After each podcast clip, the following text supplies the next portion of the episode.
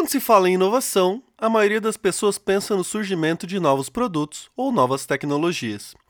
Porém, é perceptível como o mercado vem se transformando no setor de serviços, seja por empresas como a Gol, que mudou a própria forma de prestar o seu serviço de transporte aéreo, ou por empresas como a Dell, que por meio da customização conseguiram unir serviço e produto em um nível até então inovador no seu setor. Por outro lado, são raras as empresas que conseguem criar inovações e serviços que geram novos mercados ou remodelam os mercados existentes. Para avançar nessa direção, iremos compreender nesse podcast diferentes tipos de inovação em serviços e como potencializar esse processo. Eu sou Leonardo Anésio e esse é o Inovação Explicada.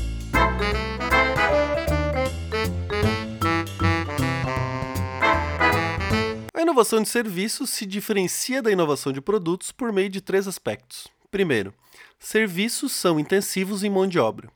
Então, fornecedores e equipe de prestação de serviços fazem parte direta da experiência do cliente e, portanto, do processo de inovação. Segundo, serviços em grande medida exigem a presença física do cliente. Logo, compreendemos aqui que também exigem uma capacidade de produção descentralizada em nível local. Terceiro, as empresas de serviço geralmente não possuem um produto tangível para materializar a sua marca. Assim, modelos de negócio que possuem de forma total ou parcial a prestação de serviço na sua cadeia de geração de valor têm como limitação a disponibilidade associada a recursos humanos e materiais, além de depender da participação ou presença do cliente para que a transferência de valor aconteça. Desta forma, definimos a inovação em serviço por meio da melhoria de desempenho que os clientes percebam e que possui apelo suficiente para influenciar o comportamento dos consumidores, bem como o comportamento das empresas concorrentes. A partir disso, a inovação de serviço pode ser compreendida em duas dimensões complementares.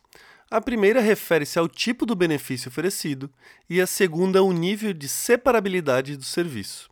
Na primeira dimensão, temos duas estratégias de inovação. A primeira seria oferecer um novo benefício central, ou seja, mudar a proposta de valor do serviço em comparação aos concorrentes.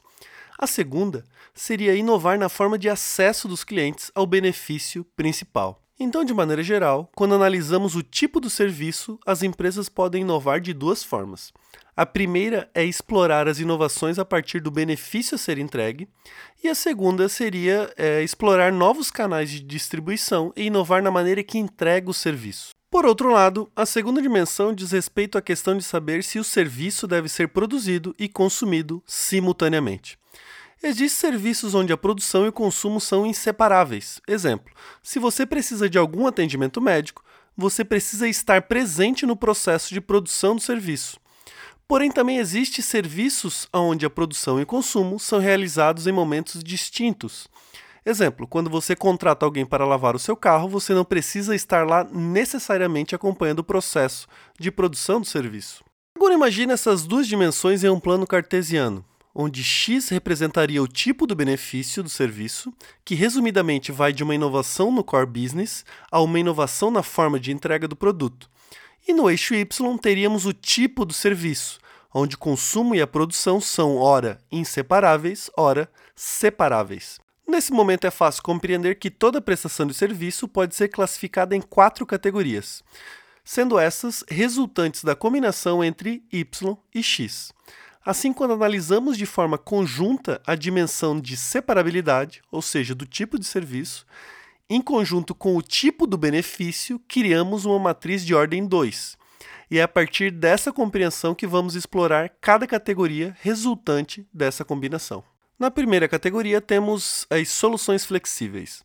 Neste grupo, compreendemos as inovações que ocorrem no benefício central do serviço, porém em empresas com alto nível de separabilidade do cliente no processo de produção do serviço. Um exemplo seria o modelo de negócio da FedEx a empresa não inventou o serviço de entrega de correspondências e documentos, porém inovou no benefício central, ao ter mais desempenho que os concorrentes.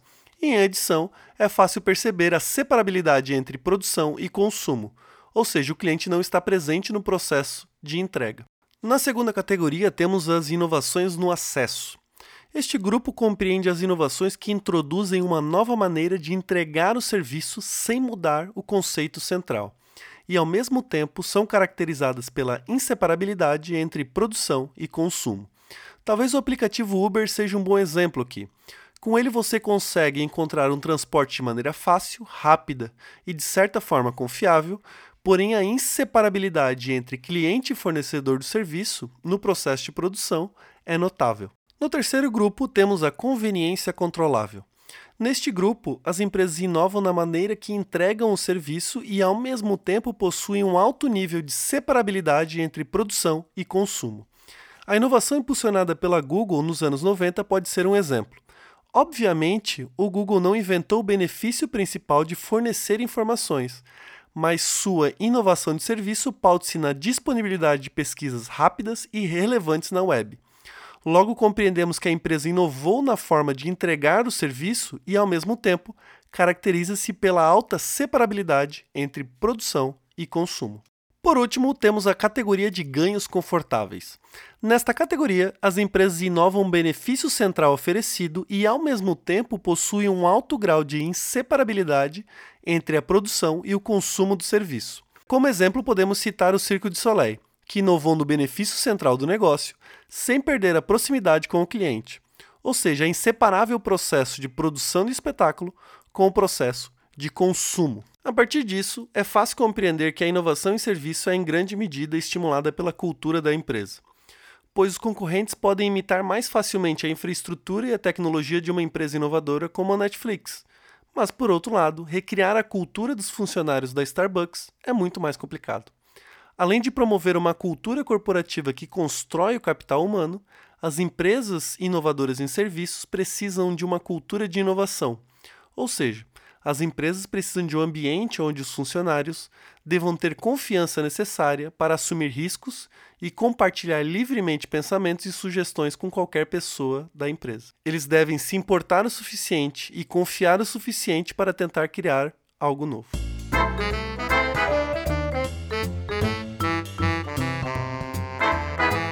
Esse foi o artigo Criando Novos Mercados através da Inovação de Serviços, escrito em 2006. Caso você queira ler o artigo na íntegra, confira mais informações na descrição.